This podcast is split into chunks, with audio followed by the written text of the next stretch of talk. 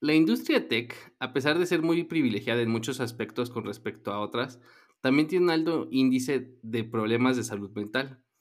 Es una industria que normalmente en las películas parece que promueve el dormir poco, trabajar a morir, beber mucho, café, drogas, ¿por qué no?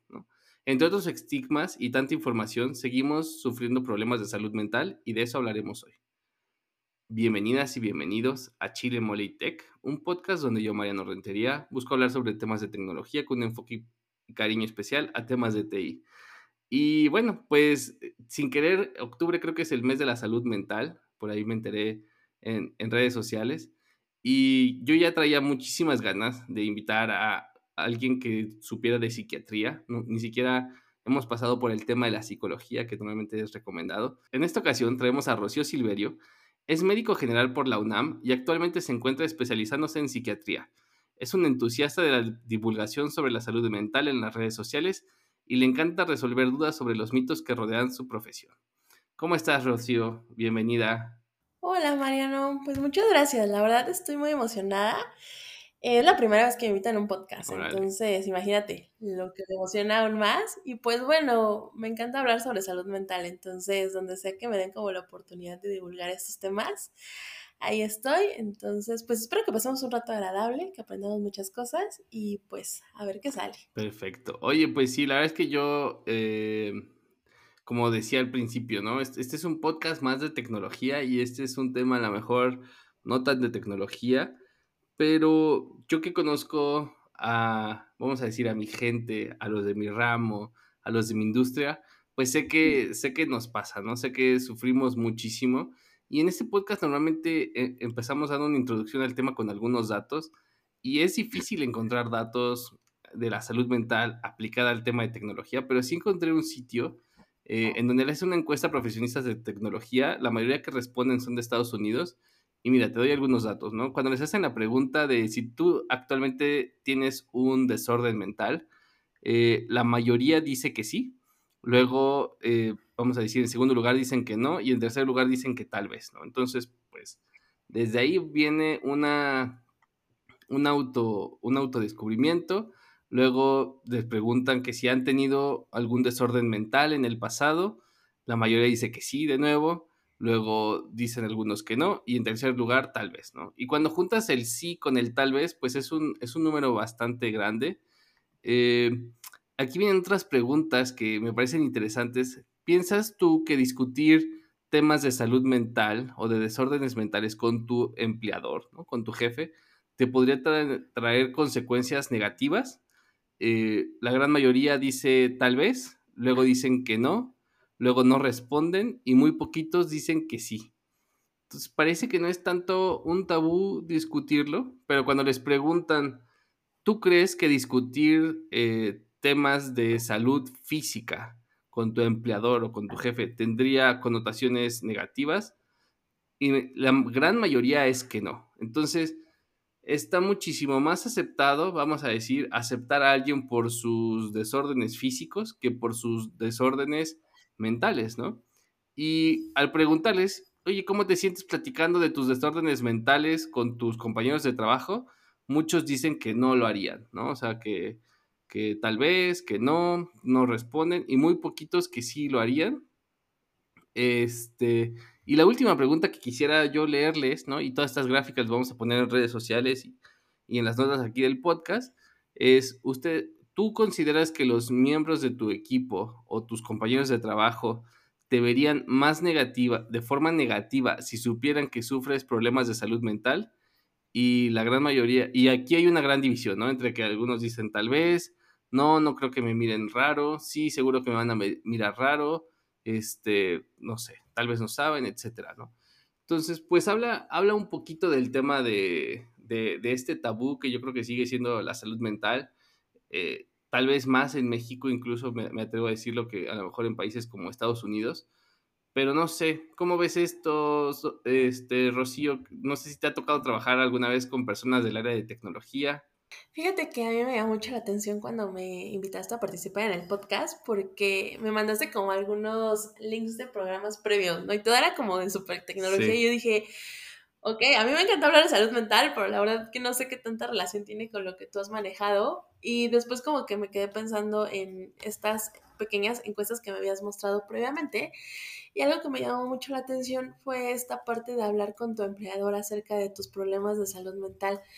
Justo hoy en la mañana me tocó ver a un paciente que me estaba mencionando, ¿no? Que como parte de su trabajo, pues tenía que pedir como algunas, pues incapacidades o tiempos extras para poder ir a sus citas de psiquiatría y cuando mencionó justamente que era para ir a psiquiatría, ¿sabes? Como que todo cambió así de ¡Ah! paciente psiquiátrico, no, no puedes trabajar aquí, o sea, preferiría que fueras como hacerte una hemodiálisis, lo que sea, antes de que seas un paciente psiquiátrico.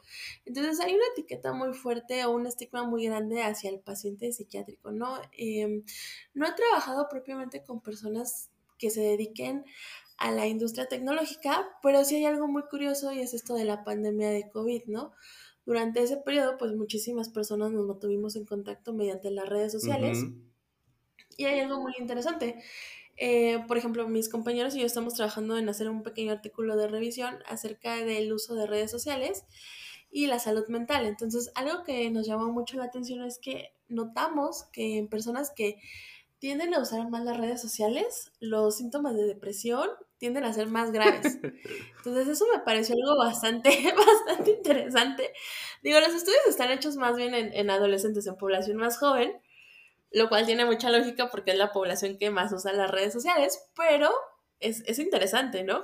No, y, y, yo creo que esta población, a lo mejor no fueron parte de tu muestra, ¿no? Pero, eh, o de parte del estudio, pero la población de tecnología, pues normalmente es de las que más adoptan, son, entusiastas también, ¿no? Entonces, tienen un alto índice de, uso de redes sociales. Hasta todavía un tweet por ahí que decía, es que Twitter es muy tóxico, pero aún así estamos, muchos estamos ahí metidos, este, se le llama a la comunidad de tech Twitter, ¿no? O sea, de que siempre nos estamos peleando, enojando de, muchísimas cosas que son controversiales. Y, y yo aquí traía la anécdota, ¿no? De que hace años, eh, no muchos años, hace dos años, tres años. Con la pandemia los años son borrosos últimamente para mí, pero no hace tantos años, pero sí hace algunos, no, no fue el año pasado. Eh, mi jefe de aquel entonces me decía muchas veces, yo creo que tú deberías ir al psiquiatría, ¿no? Deberías de ir a que te recete unas pastillas, este, yo creo que lo necesitas. me lo decía tantas veces y yo como que pensaba que el consejo no valía, lo tomaba de quien venía, ¿no? O sea, mi jefe que era una persona es una persona, ya no es mi jefe, pero es el jefe de mi jefe. Este, es una persona con demasiada energía que, llega a ser muy agresiva a la, hora de hablar de los negocios, etcétera. Y que, pues yo decía, yo no quiero, no quiero, y yo me considero una persona bastante ecuánime, bastante paciente, o sea, sí me enojo y sí tengo mis problemas de ansiedad y todo, pero la verdad es que no quería, no quería ir al, psiquiatra. Eh, eventualmente fui, y la verdad es que yo creo que me lo repitió como dos años. Yo también decía, bueno, él, él, me recomienda hacer algo que él no hace. ¿Qué onda, no? Este, y eventualmente fui y la verdad es que cambió mi vida, ¿no? O sea, empecé a tomar, empecé a tomar este, pastillas eh, para la ansiedad, que creo que era lo, de lo que más me pasa. Y, y, la verdad es que me siento muchísimo mejor desde entonces. Fui, en ese momento yo fui a la psiquiatría y, y, con un psicólogo, o sea, hice las dos cosas como en paralelo y, traté como de ambos lados, pues algunas de las complicaciones, ¿no? Y, me di cuenta que lo que me pasaba, pues no era algo tan raro, ¿no? No sé, no sé tú si pienses que existe este, e, este estigma de la psiquiatría. De hecho, cuando yo pregunté en Twitter qué pregunta le harían o por qué irías a un psiquiatra, decían, no, es que primero tienes que ir al psicólogo y él ya te va a decir que vayas o que no vayas. Pues la verdad es que yo para hacer la consulta con, con el psiquiatra no me dijeron, a ver, páseme su consulta de que ya fue un año con el psicólogo, si no, no lo vamos a dejar pasar aquí, ¿no? Entonces, pues también vi que era como... No te castearon, ¿no? No, me, sí, no, me la pidieron, ¿no? Entonces, pues vi que no era tampoco algo necesario, ¿no? ¿Tú qué opinas de todo esto, Rocío? Fíjate que hay mucho...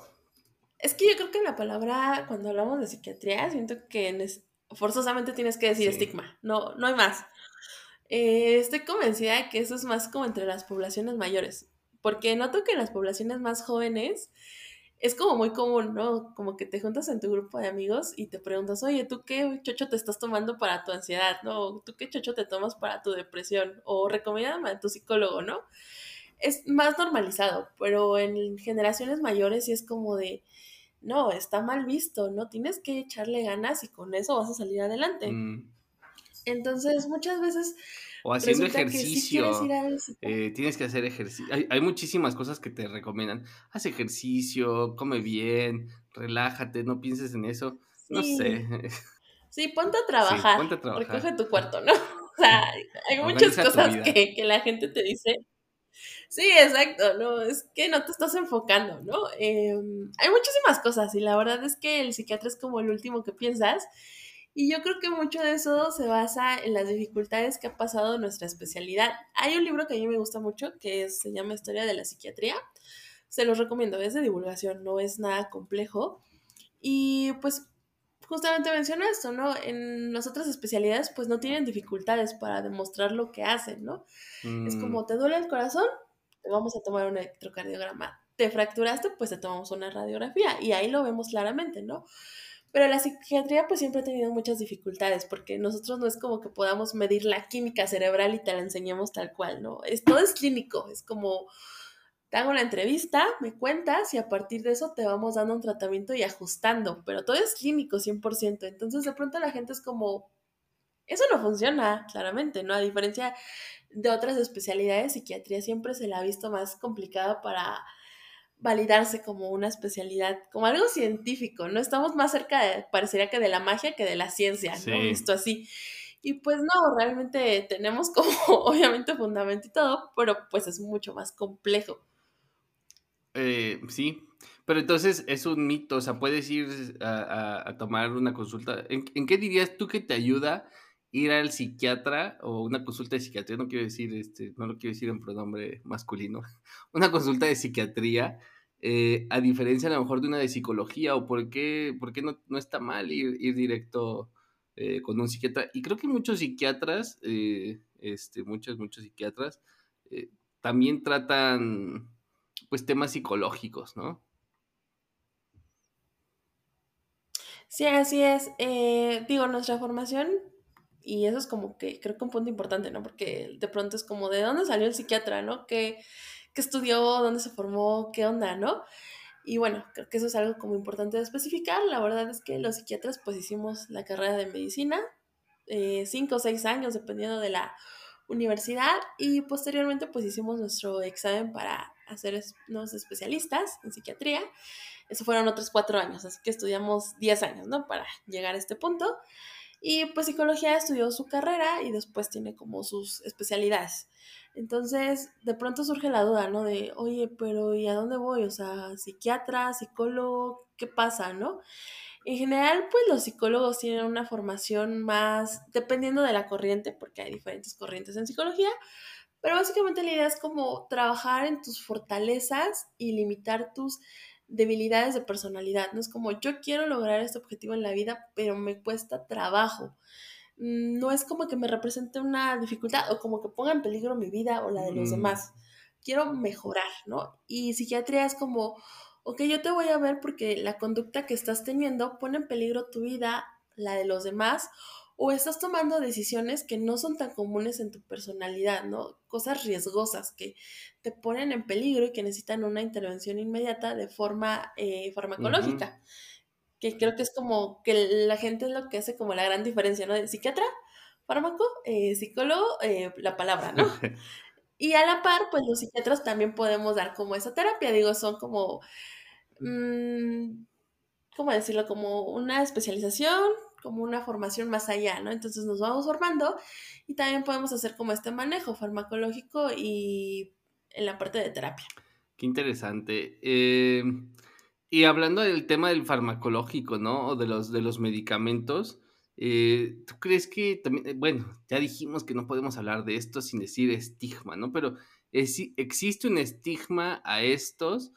Eh, yo creo que muchos, mucho derivado a veces. Yo veía un, reportaje hace, hace muy poquito que hablaba del tema del, de cubrir el crimen, por ejemplo, en las noticias, ¿no? De que si tú, los, los noticieros muchas veces cubren el crimen y a veces nada más reportan el crimen y no reportan qué fue lo que pasó o por qué pasó, cuáles eran las circunstancias. Entonces, entre más reportajes de crímenes te hacen pensar que el crimen está al alza cuando a lo mejor puede haber otros indicadores que no lo demuestren. Y no estoy hablando en general de, de México, que donde a lo mejor sí lo demuestran, pero sino de que a lo mejor estas historias, eh, que muchas veces vienen de forma un poco más indirecta o incluso en el tema de la farmacología.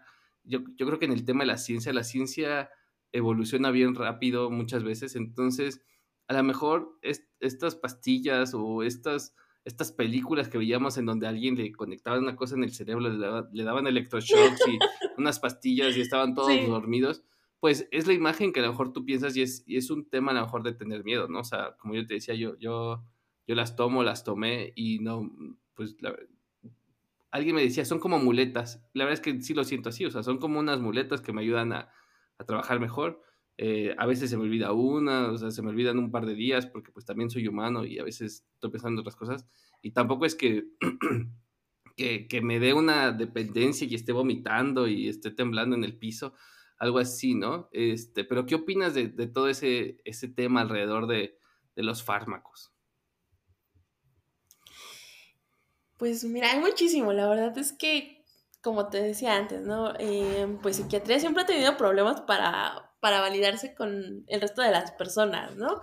Entonces, eh, realmente el desarrollo más importante de psiquiatría ha ocurrido en los últimos 50 años, donde ha habido un importante avance respecto a los fármacos.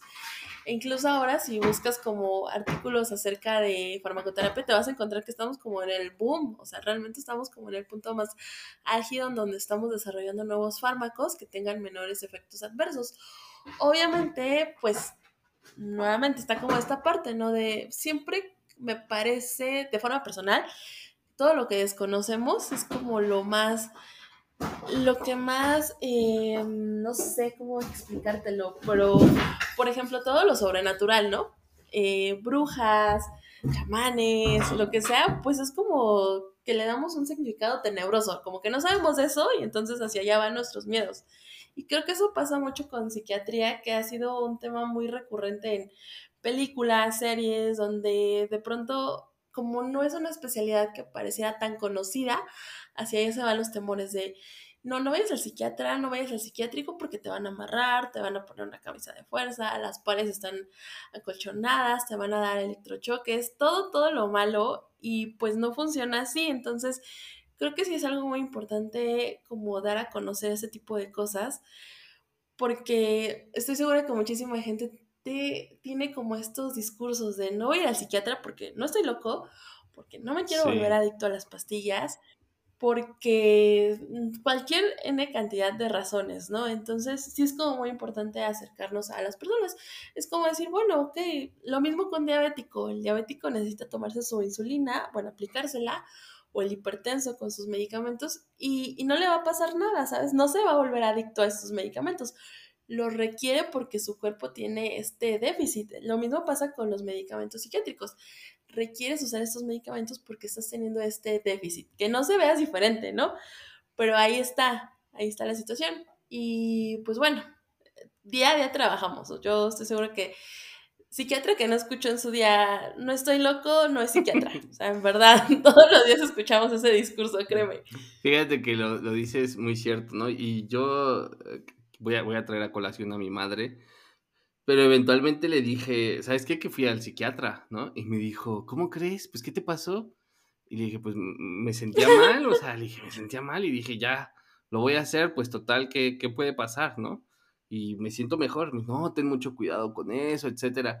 Eh, y volvemos, ¿no? Trae todos estos prejuicios e incluso también la, la otra analogía que uso siempre me dice, pero no te vayas a tomar un Red Bull porque en esta profesión, ¿no? Te decía, tenemos que trabajar muchas horas, igual que en la profesión de médico, ¿no? O sea, cuando están en los hospitales, yo creo que trabajan más horas que nosotros, ¿no? Pero digo, me voy a tomar un Red Bull, me dice, es que te vas a morir de un infarto. Y yo, le, yo, yo en mi mente pienso, digo, mamá, si la gente se morirá de un infarto por tomarse una de estas latas, no lo venderían en todos los lugares, ¿no? O sea, sería, sería, como, sería como vender veneno para ratas, ¿no? O sea, no, obvio que no, o sea, sí entiendo que, que, puede causar un daño, pero tampoco es así que te tomes dos y te mueras, ¿no? O sea, sería, es, son estos como también, eh, seguro que ha pasado, pero también eh, son, son cosas rarísimas, ¿no? Como cuando decíamos el tema de las vacunas o cualquier otra medicina, que hay, hay efectos adversos en algunos eh,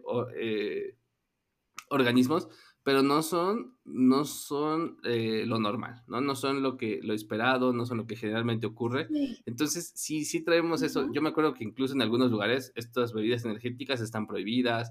En algún tiempo los vendían bajo llave así en, en, el supermercado aquí en México. O sea, insisto, no, no recomiendo que los tomen, pero pues tampoco es, no es lo peor que te puede pasar, ¿no? O sea, hay, hay cosas peores que puedes encontrar, este, como, como la gente que se toma estas cápsulas de, jabón para un reto de TikTok, ¿no? Sí, claro. Cada vez creo que toda la preocupación viene del desconocimiento, ¿no? Porque ya tienes como esta idea preconcebida de que ir al psiquiatra es malo. Entonces, cuando por alguna N razón, por ejemplo, creo que el caso más típico entre las personas mayores es como, no puedo dormir. Y entonces tú les propones como algo de, ok, vamos a trabajar en técnicas que mejoren el sueño, pero además, como ya está causando cierta disfunción, pues vamos a probar algún medicamento. Y entonces como que todos se asustan así de, no, me voy a volver adicto, ¿no? Y todavía ni siquiera les has dicho de qué se trata. Y ya, o sea, lo rechazaron por completo, ¿no? Porque ya hay como una preconcepción de lo malo que es. Entonces, sí necesitamos como trabajar constantemente en la, en la educación y, por ejemplo, en psiquiatría hay una especialidad que se llama paidopsiquiatría, que atiende específicamente a los niños. Entonces, me ha pasado muchas veces que cuando atiendes a los niños, pues tienes que ser como abogado de ellos, ¿no? Con los papás, porque tú detectas como alguna situación que requiere ser el uso de medicamentos y los papás son como, no, no, no, no se lo voy a dar, o sea, no, eso está mal y de pronto, o sea, tú tienes que convencerlos casi de lo benéfico que puede ser para los niños. Y todo eso proviene del desconocimiento que en gran medida está alimentado por esta mala información que ocurre ¿no? alrededor de las películas, de, todo lo que quieras, la verdad es que más que hacernos como un bien nos ha hecho un daño. Entonces, de pronto todos los días tenemos que trabajar alrededor de este tipo de cosas. Y lo triste, ¿sabes? Es que no somos tantos psiquiatras como pareciera. O sea, Em, justamente para este episodio estaba viendo algunas estadísticas y veía que hay como 4.600 psiquiatras en todo el país, ¿te imaginas? O sea, eso es nada. De hecho, la OMS dice que debería de haber 12.000. En México debería de haber 12.000. Somos 4.600. Vamos a traer unos cubanos, tú tranquila aquí. Somos nada. Y lo más triste es que, como siempre, no todo se ve muy, pues, muy localizado en ciertas ciudades, ¿no? Nadie se quiere ir como de la Ciudad de México, Guadalajara y Monterrey. Entonces, hay otras poblaciones que pues no son atendidas. Y estoy segura que en estas poblaciones es donde más prevalece como este déficit de, de atención mental. Fíjate que ese, es un dato que no, me sabía, no me esperaba. Eh, y me parece muy interesante, ¿no? De hecho, últimamente, eh, no solo en México, sino en algunas partes del mundo, creo que por ejemplo en Estados Unidos también, ha, empezado el surgimiento de estas, pues vamos a decirle, el Tinder de la salud mental, ¿no? Estas apps que buscan hacer un match entre tú y un psicólogo o un psiquiatra, precisamente para, para expandir.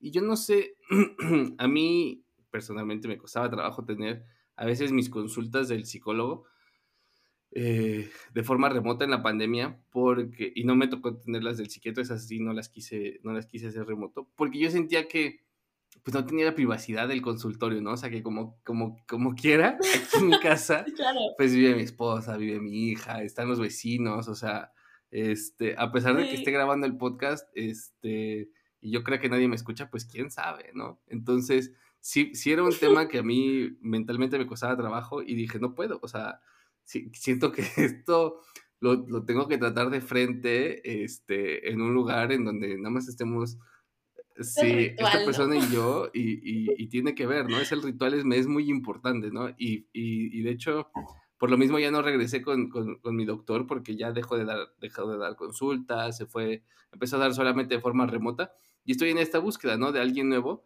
pero no sé si tú veas esto como una tendencia, algo que, no sé, que, veas qué está pasando, que beneficie, que perjudique, no lo sé. Fíjate que el otro día estaba hablando con uno de mis amigos, justo estábamos hablando como de esas aplicaciones, ¿no? Para hacer amigos y todo. Entonces él me decía, no lo sé, genuinamente no lo sé, a ver si tú lo sabes, pero él me decía, yo abrí un Bumble y me fui como a un perfil profesional para conseguir pacientes. Y yo le dije, claro que no, eso no existe, la verdad no lo sé si existe, o no. Y después como algún tiempo le pregunté, oye, ¿qué pasó? Y me dijo, no, me fue muy bien, o sea, de verdad hay mucha gente que está buscando como con quién, eh, un psiquiatra. Entonces yo dije, ay, ¿es en serio? Y la verdad es que hasta el día de hoy tengo la duda si eso existe o solamente me, me timo, no lo sí Existe. sí existe. Yo, yo creo que es un, es, es este...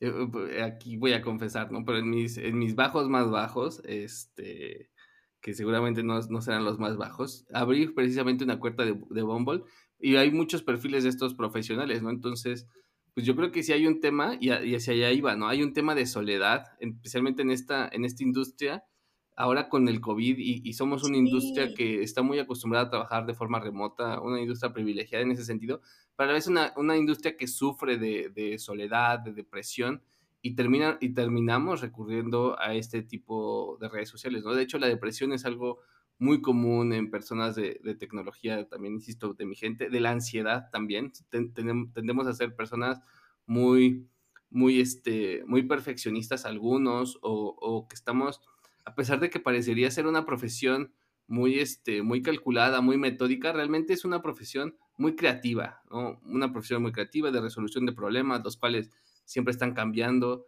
este, y que por lo mismo van generando cierta ansiedad y depresión de forma muy común. Hay personas que no se toman vacaciones y por eso muchas empresas o empresas que no dan vacaciones e incluso empresas ofrecen vacaciones ilimitadas, etcétera. Son, son de esos beneficios con los cuales buscan las empresas ser más atractivas para los profesionistas de tecnología porque saben que son necesidades este, que tienen y en muchas partes, pues bueno, incluso es muy común que estas oficinas que salen en las películas con áreas de esparcimiento, pues no son otra cosa más que una, una ayuda para, para, el tema de la salud mental que se sufre en estos trabajos, ¿no? Por, por esta hiperconcentración que muchas veces tenemos. No sé cómo ves el tema de la ansiedad. Yo lo veo como que más comúnmente hablado, incluso el tema de la depresión y hasta el famoso TOC, ¿no? Sí, mira, me llamó mucho la atención lo que decías del aislamiento, porque la pandemia lo puso en evidencia, ¿no? Em, ahora que ya como que retomamos nuestras actividades pues cotidianas y todo, he visto como mucho de los, de los adolescentes que ahora tienen como cierta dificultad para poder relacionarse en vivo. ¿Sabes? Es como de, híjole, estoy con mis amigos, pero la verdad prefiero hablar con ellos, aunque estemos juntos, prefiero hablar con ellos en WhatsApp porque hablar con ellos en persona me da ansiedad. Entonces, estar en público me da ansiedad, o sea, y ahí no sé cómo hacerlo, ¿no? Y de pronto como que uno se ríe y dice, ay, claro que no, o sea, todo el mundo ya quería volver a salir, pero no, realmente ellos se sienten más seguros dentro de su casa que fuera, porque así es como crecieron, ¿no? O sea, mi primito pues tiene cuatro años y su educación la empezó en la casa, entonces como que de pronto para él salir y ver a otros niños realmente le genera como cierto estrés. A lo mejor para nosotros como adultos es un poquito más fácil y hasta cómodo, ¿no? Así de, ah, yo trabajo desde mi casa, me levanto a la hora que quiera y todo. Pero sí en ciertas poblaciones creo que es algo más complejo y esta parte de la ansiedad y la depresión son como, de hecho son como los trastornos más prevalentes en la población mexicana, ¿sabes? Eh, la ansiedad pues se relaciona más comúnmente a las mujeres y la depresión a los hombres, pero están presentes. Entonces, ahí están. Y creo que sí son temas que sí vale muchísimo la pena hablar, porque de los dos mm, trastornos, lo que más veo en la consulta es la ansiedad. No es porque sea más frecuente, sino es porque las mujeres asisten con mayor mm. facilidad a la consulta. Los hombres, nuevamente, tienen como esa eh, me voy es a jugar fútbol, se me quita. Aparte, una ajá, y aparte soy hombre. Entonces, justo, justo hablando de ese tema de las cervezas, hay algo que me parece bien interesante, ¿no? Como es que mm, hay algo que nosotros en psiquiatría conocemos como patología dual, que eso siempre me ha parecido ampliamente interesante. Y es acerca de esto de ansiedad y depresión, ¿no? Es como, ok, me siento muy ansioso entonces voy a consumir alguna sustancia que me haga sentir como más alivianado, ¿no? Por ejemplo, cannabis. Soy muy ansioso, pues consumo cannabis y ya me tranquilizo, ¿no? O soy muy tímido y entonces pues consumo alcohol y pues ya puedo convivir. Entonces, de alguna forma vamos como automedicándonos con estas sustancias, pues nos sentimos mejor cuando en realidad estamos empeorando el problema y eso es algo más común en los hombres, porque generalmente ustedes tienen como esta situación de, no, obviamente yo soy el fuerte, no puedo ir al psiquiatra, eso está mal, pues yo mucho menos, ¿cómo voy a hacerlo? Sí, lo, lo dices lo dices, eh, no lo había pensado así, pero fíjate que yo creo que no ha llegado tanto la cannabis a México, pero en Estados Unidos sí se vuelve mucho más común, ¿no? De que eh, la, que te, la que te prende, la que te relaja, ¿no? Yo un tiempo, yo voy a confesar igual aquí en este podcast, me da igual. En un tiempo también me regalaron cannabis de la que te relaja y me la me fumaba, yo no fumo, eh, era, era, un vape, este, nunca he fumado cigarro, pero, pero sí le encontraba cierta satisfacción al saborcito, todo, incluso al café, ¿no? Aquí tengo café y yo, yo lo que le digo a la gente, no es un tema del café incluso, pero ese sabor amargo, el tener algo en mi mano, es algo que me da confianza, me da fortaleza, o sea, mi esposa luego dice, es que tú cierras el puño cuando te pones nervioso, así, o sea, es un tema como de seguridad más que un tema de que yo diga, soy adicto al café, o sea, si aquí, si aquí hay té verde, igual me lo tomo, o sea, si hay agua natural, o sea, el café me da igual, ¿no? Pero lo necesito tener en la mano mientras hablo. Y el alcohol también es una gran ayuda, ¿no? Muchas personas, este, por ejemplo, ¿no? O cuando hago el podcast, que yo, yo le digo a mucha gente, yo me considero una persona históricamente introvertida, que sufre ansiedad. Hace poco publicaba en Twitter que iba a haber una reunión de excompañeros de, de la prepa y me daba mucha, de la secundaria y prepa, y me daba mucha ansiedad ver a uno que en su momento me, me, me causaba bullying, ¿no? Y aunque ya pasaron muchos años, nada más de pensar que, que, lo iba a ver, o sea, dije, no sé, no sé qué voy a hacer, o sea, si me puedo comportar bien, si, si o sea, y, no tengo nada y no lo he visto y me da igual qué he hecho de su vida, ¿no? Pero sí me, me causaba esa situación, esa ansiedad, y como dices tú, son cosas que realmente a veces como hombres no reconocemos porque nos toca estos, estos paradigmas, para ya no usar la palabra estigmas, que es este el tener que ser el fuerte. ya, cinco pesos cada vez que la digamos. Un drinking game, este, ser fuerte, etcétera. Totalmente. Pero pasa, ¿no? Y la depresión, pues, muy normal también, ¿no? Muy normal en, en este país, con tantos problemas. Fíjate que yo eh, haría como una acotación. Dale. Eh, el café está incluido como dentro de las eh, drogas, ¿sabes? Ah, sí te creo, ¿no? Nosotros tenemos nuestro manual diagnóstico que es como no es, bueno, es también como una situación de un dato random, ¿no? Realmente cuando empezó psiquiatría, pues cada quien diagnosticaba lo que quería, ¿no? Así de, no, pues yo creo que él tiene, no sé, depresión, lo que tú quieras, cada quien le ponía su nombre y pues de pronto alguien como que dijo, oye, pero no estaría bien que todos nos unificáramos como los diagnósticos porque de por sí como que la gente no nos cree. Luego, cada quien tiene sus terapias y cada quien diagnostica, entonces hay que unificar nuestros criterios diagnósticos y empezaron a hacer el diagnóstico, el, bueno, el manual diagnóstico mm. eh, de trastornos mentales y en uno de los apartados dijeron, vamos a hablar sobre los trastornos relacionados al consumo de sustancias, incluyeron nueve y entre ellas está el café. Mm. Entonces, está interesante, digo, a mí me parece que algunos dicen como, pero ¿por qué vamos a meter el café? O sea, realmente es muy complicado que veamos a alguien con una intoxicación, pero lo incluyera. Sí, no lo dudo, no lo dudo. No, la verdad es que sí, soy, soy, soy un estuche de monerías. seguro salen muchos de mis comportamientos en ese, en ese manual. Eh, Rocío, otra de las cosas que yo quería platicar contigo y que es algo que le pasa mucho también a las personas de esta industria, es el famoso burnout. Y te voy a platicar un poquito de, de situaciones que son comunes en la industria, que, que se ha vuelto por momentos tóxica, pero no sé si alguna vez has visto, por ejemplo, estas películas, yo te decía, ¿no? De, de personas de tecnología, de, por ejemplo, el del social network, cuando crean Facebook, etcétera.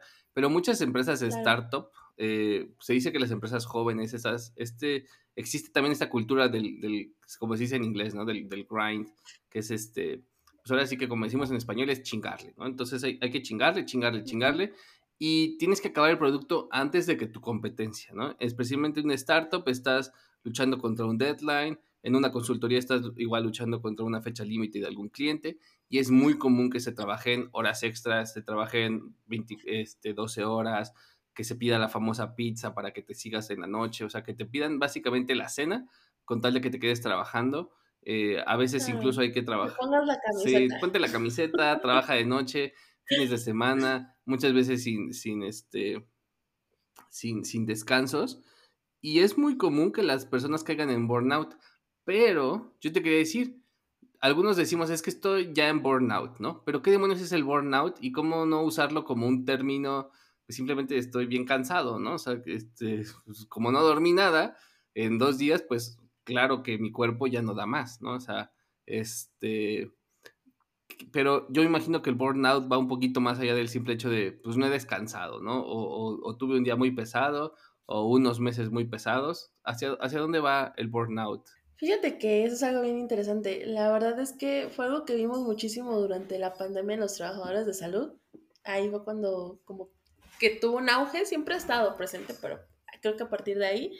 Y pues bueno, nosotros también lo conocemos como síndrome de desgaste profesional o la traducción literal, ¿no? Pues el síndrome de estar quemado. Y aquí lo que sucede es que el trabajador, mmm, digamos que ya no encuentra como satisfacción al realizar su trabajo. Lo realiza de forma mecánica, pero ya no lo encuentra satisfactorio. Entonces, en este tipo de síndrome, mmm, muchas veces sucede que hay una serie de equivocaciones. Es como, me da igual, ya no me interesa lo por hacerlo. Y hay como este cansancio, no solo físico, sino mentalmente. Eh, la respuesta ya es negativa, distante, fría, especialmente hacia el cliente o los pacientes, no es como, ay, mire, apenas hago lo que quiero, es como este trabajador mal encarado que te encuentras en oficina de gobierno, que sabes que odia su trabajo así de, ay, no, que te trata muy mal, ¿no? Porque está muy desgastado, porque definitivamente ya no encuentra esta satisfacción en realizar sus actividades. Entonces, em, básicamente es eso. Y, es algo muy común en esta generación, estoy convencida de eso totalmente, porque además hay una competencia feroz. Seguramente en, el mercado de la tecnología debe de pasar, ¿no? Que es como si no lo acabo yo, alguien más lo va a hacer. Entonces, no hay como esta posibilidad de descansar y estoy segura que es totalmente común. Sí, yo hablaba con uno de mis, de mis reportes directos hace una semana, ¿no? Y pues nada, lo, habíamos promovido, le, dimos una promoción hace unos cuantos, unos, unos cuantos meses. Este, y la verdad es que en un principio eh, hubo mucha presión sobre el puesto, sobre sus responsabilidades y eventualmente ha dado muy buenos resultados. A veces pienso, hay otro, hay otro tema que se usa mucho en tecnología, el famoso síndrome de Dunning-Kruger, que no sé si lo has escuchado. Este, no, nunca. Perdón, el, síndrome, el síndrome del impostor. Y el síndrome de Dunning-Kruger ah. es el opuesto, perdón. El, síndrome del impostor es este de no me lo merezco, etcétera. Y el síndrome de Dunning-Kruger es realmente el, pues es que realmente estás, vamos a decir, no, no te lo mereces y no puedes, y, tú realmente crees que sí, ¿no? Es como, es, el opuesto. Pero bueno, el síndrome del impostor lo traía mucho y me dice la semana pasada, ¿sabes qué? Es que no me he tomado eh, ningún día, o sea, ya de hecho se me van a vencer todas las vacaciones y no me las he tomado. Y, yo hoy le dije, le dije, no quiero que pase, acabe el mes de octubre y que no hayas pedido tus vacaciones.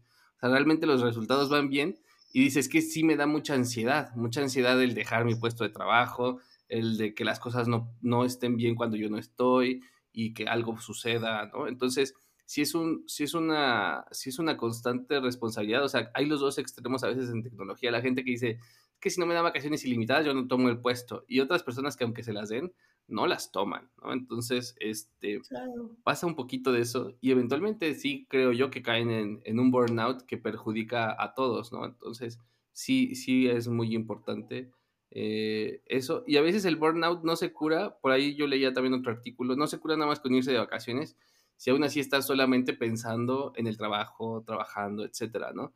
Este, y cómo, cómo, cómo impresionante lo que necesitemos estos artículos de cómo irte de vacaciones y descansar sin estar pensando en el trabajo, porque somos una, tendemos a ser muy aprensivos, ¿no? No sé, no sé si te, si, si, si has escuchado un poquito de esto también. Sí, exacto. ¿Sabes? Yo creo que esto se ve muy favorecido por el entorno en el que vivimos. Es altamente competente. Es como, es que si no lo hago yo, alguien más lo va a hacer. Entonces, muchas veces tiene que ver nuestra personalidad, ¿no? Ya de por sí nosotros, por sí solos, somos personas muy ansiosas o aprensivas. Y luego estamos en un entorno que es muy competitivo, que todo va muy rápido. Entonces, todo se ve como eh, exacerbado. Entonces, aunque nos digan, tómate unas vacaciones, más que tomarlo como un premio, hasta parecería que es un castigo. Es como, ¿qué hice mal, no? ¿Por qué me quieres dar vacaciones? ¿Qué está pasando, no? Y resulta que seguimos trabajando, pero ya no estamos desempeñando nuestro, nuestra función de forma adecuada. Ya la hacemos como muy monótona, de malas, es como, la verdad no quisiera hacerlo, pero no puedo dejar de hacerlo porque el entorno hace que si me voy, alguien va a venir a reemplazarme. Entonces, es muy difícil romper el círculo. De hecho, de hecho, en tecnología se habla mucho de dos conceptos que igual yo creo que tienen que ver con la salud mental. Uno se llama FOMO y otro se llama FOBO.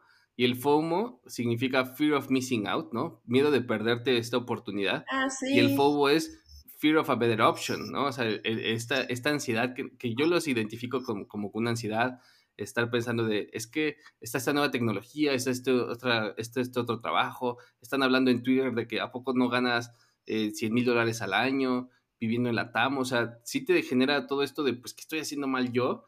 ¿Qué están haciendo todos bien?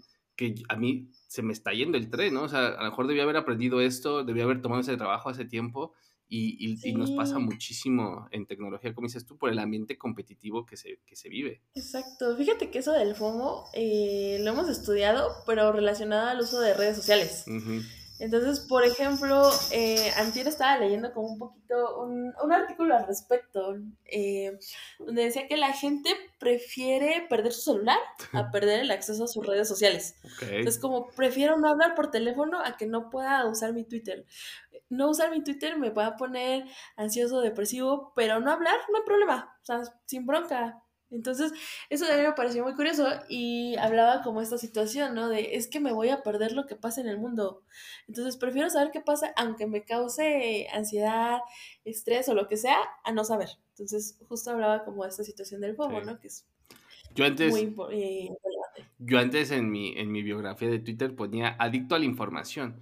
Que, que creo que es un, un trastorno eh, que yo tengo eh, en el cual, o sea, constantemente estoy guardando nuevos artículos, o sea, me voy de vacaciones y lo que me pongo a hacer es leer todos estos artículos que guardé durante meses y que no he leído y me empiezo a ir uno por uno, los subrayo, este, no sé, me gusta, y no, no tienen que ser todos de tecnología, o sea, me gusta ver, eh, no sé, cosas de, historias del mundo, eh, cosas que van pasando. Entonces yo le decía a alguien, ¿no? Yo me considero adicto a la información, o sea, mientras, mientras me des un periódico, o sea, tampoco tiene que ser, eh, obviamente es más fácil consumir en internet que consumir en físico, pero mientras me estés dando el periódico, libros, o sea, información, me considero un adicto a eso, ¿no? Y, y yo creo que no soy el único que, que pasa, que sufre esto, incluso acabo de leer un libro que se llama eh, Building Your Second Brain, ¿no? Construyendo tu segundo cerebro. Y, y, se trata de esto, de cómo poder organizar mejor esta información que quieres tener eh, digital, porque la verdad es que los, los, los, cuadernitos a veces no son suficientes para tomar notas, es difícil de buscar, ¿no? Entonces... Eh... Fíjate que hay una situación, o sea, es algo bien curioso, porque a lo mejor muy probablemente, ¿no? Por lo que me estás diciendo, tú lo haces como en este interés, ¿no? De, de, conocer más, de tener como mayor información. Pero, por ejemplo, en psiquiatría hay un término que conocemos como trauma terciario, donde es esta situación de las personas que no estuvieron presentes, no fueron ni víctimas ni estuvieron presentes, pero con el hecho de conocer una noticia que sea traumática, por ejemplo, algo de la guerra, algún atentado terrorista, lo hacen tan suyo, ¿sabes? Que empiezan como a tener ciertos síntomas eh, correspondientes al trauma por haberlo leído, porque están sobreexpuestos. Entonces, eso también es como otro dato, ¿no? De pronto es como, pero tú ni estuviste ahí, ¿no? Pero están tan expuestos, tienen como tantos factores de riesgo que por el simple hecho de haberlo leído ya lo presentan. Ahora, ahora entiendo por qué la gente lloró cuando murió la reina de Inglaterra, ¿no? Porque la sentían como, como su abuelita y cuando realmente jamás, jamás la vivieron ni nada, ¿no? Este, creo que, creo que ya, ya le encontré la parte clínica a, ese tema. Oye, ya, ya vamos, este, por ahí yo hice unas preguntas abiertas, alguien tenía una pregunta, y Pedro Rojas, ¿no? Que su arroba es IrPR, me preguntó si las smart drugs son seguras. Yo dije, ¿cuáles son las smart drugs, no? si se pueden automedicar, si causan adicción. Y literal le dije, ¿a qué te refieres con smart drugs? Y me dijo, pues el modalfinilo y el modiodal, ¿no? Que si eran, si eran seguras. Y también, ya, ya luego que las reflexioné, dije, sí, también son muy vistas en muchos, estas cosas de tecnología, ¿no? Que te, las tomas como para poderle aguantar la noche en lugar de un Red Bull, este, o con un Red Bull. Como el Lucy, ¿no? Sí, sí, exactamente, como, como en esa película, ¿no? Entonces, ¿qué, qué onda con eso? Este, seguro que no, es la primera vez que alguien te pregunta esto. No, la verdad es que por lo menos una vez a la semana, créeme que tengo algún mensaje en mi carpeta así de, ¿cómo le hago, no? Sí. y para empezar, eh, estos dos fármacos son estimulantes, mm. entonces los empleamos en personas que tienen trastorno por déficit de atención o narcolepsia, o sea, los que de plano no se pueden despertar por absolutamente nada del mundo. Y pues bueno, tienen un potencial de dependencia. Entonces, por eso son medicamentos controlados. En el mm. caso del metilfenidato, eh, necesitamos como hacer la entrevista para determinar si la persona lo requiere o no. ¿Por qué? Porque pues pasa esto del, del déficit, ¿no? Lo que te mencionaba. Si tú tienes este trastorno, es decir, el déficit de atención, pues hay una deficiencia en tus neurotransmisores que va a ser compensada con el medicamento. Pero si no lo tienes y te tomas el medicamento, pues no hay nada que compensar, ¿sabes? Lo único que te vas a hacer es exponerte a los efectos secundarios o, pues sí, los que puede tener como, no como contraindicaciones, pero sí a largo plazo, por ejemplo, en el caso del metilfenidato, lo que hemos visto es el, potencial que tiene de abuso y el riesgo cardiovascular. Entonces, no, no es indicado. Más bien hay que concentrarnos en justamente esto de tener planeación, ¿no? De, ¿sabes qué pasa?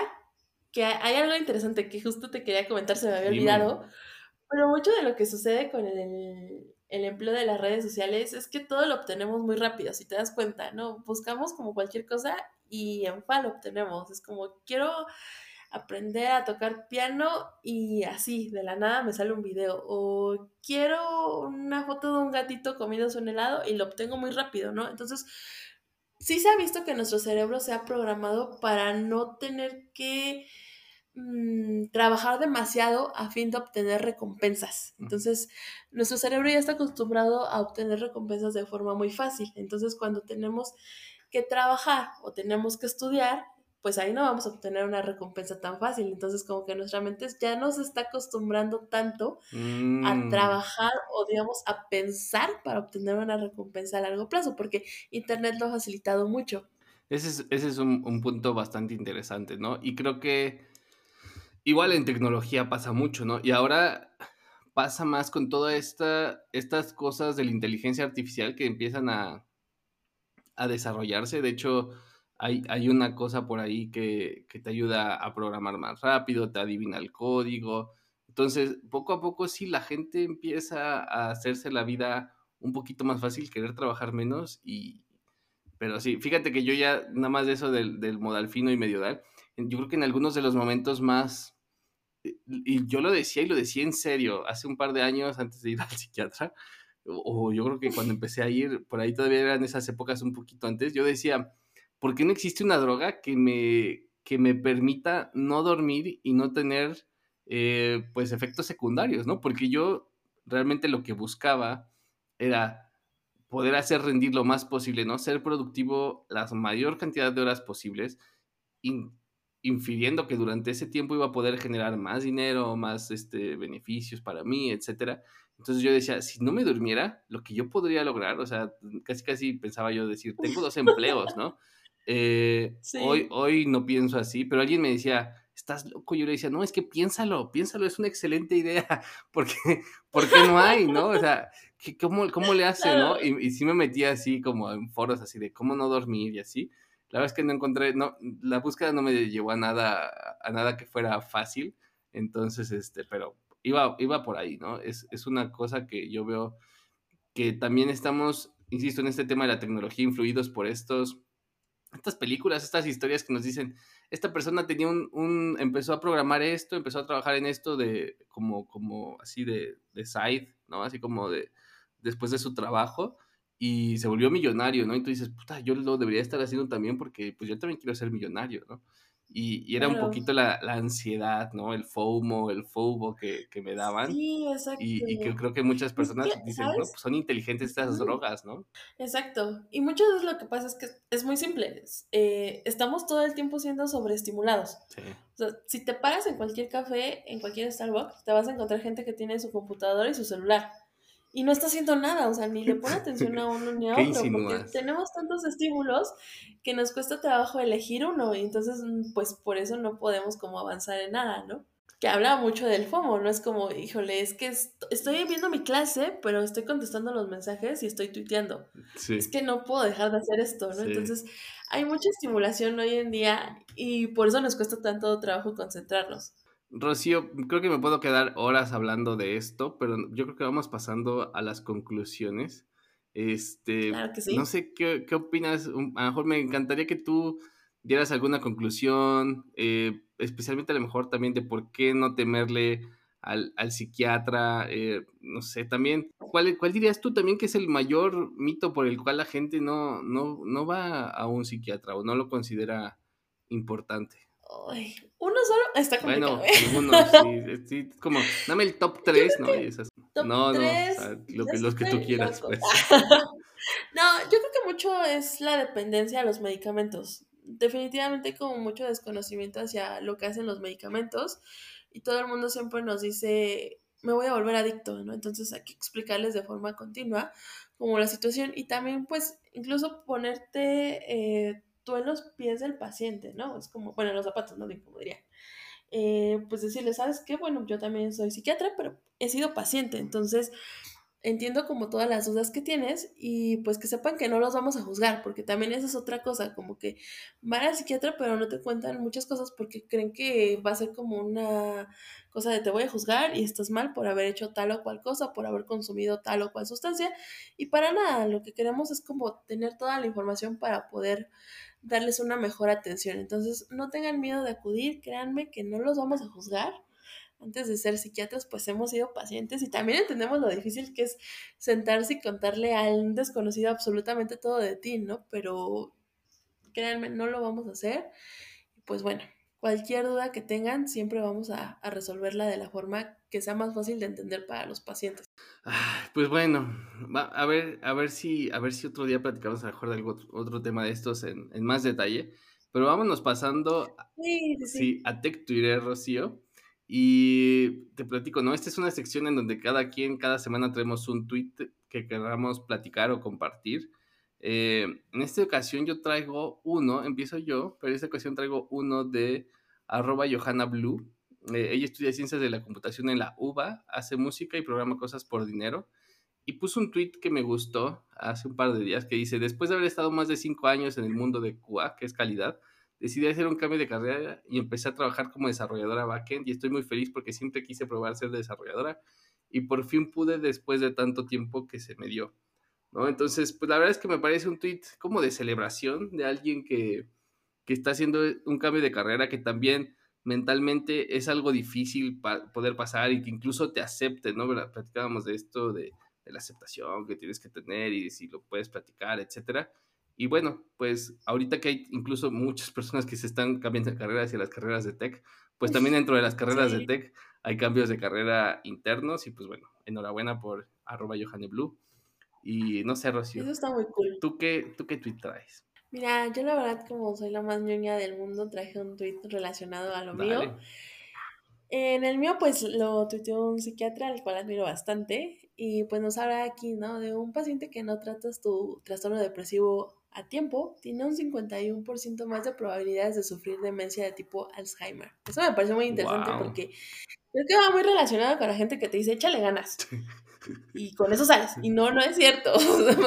ya si les está causando disfunción, vayan al psiquiatra porque si no hay consecuencias a largo plazo. Y esta me pareció como muy importante que se ponga en la perspectiva. Sí, ese, es, ese es un dato que no, que no me lo, no me lo imaginaba, ¿eh? pero qué, interesante, ¿no? Que a veces vamos también descubriendo ciertas correlaciones entre a lo mejor eh, algunas cosas que pensábamos que nada que ver con, con, otras, ¿no? Entonces, pues en este caso con el tema del Alzheimer, así que, pues si, si crees tú que, que, sufres de por ahí de tristeza, desmotivación, pérdida, etcétera, pues acudan con un psiquiatra.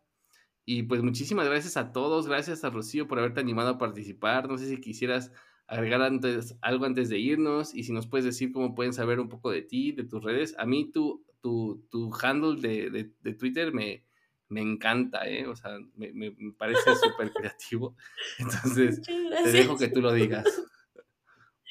Claro que sí. No, pues muchísimas gracias por invitarme. La verdad es que la pasé muy bien. Tenía como dudas de qué, qué tanto podemos tener en común, pero pues mira, tuvimos muchísimo en común el tema de salud mental es pues súper amplio, entonces igual en algún otro momento podemos hablar como de algún otro tema específico, pero bueno. Eh, pues me pueden seguir en Twitter, ahí estoy como arroba doctora y un bajo de loxetina, digo, tuiteo de salud mental sí. y otros temas variados. Entonces, pues ahí, y cualquier cosa que tengan de duda, pues me pueden mandar un mensaje directo y les contesto. Me tarda un poco, pero sí contesto. Oye, ¿y, y sigues tomando pacientes? Sí. Ah, vale, pues por si alguien ahí está interesado, pues, o interesada, adelante. No, la verdad es que yo también me la pasé muy, muy bien. Igual tenía la misma duda de, ah, qué tanto, qué, qué, tal se va a armar, pero pues nada, muy amena, muchísimas gracias.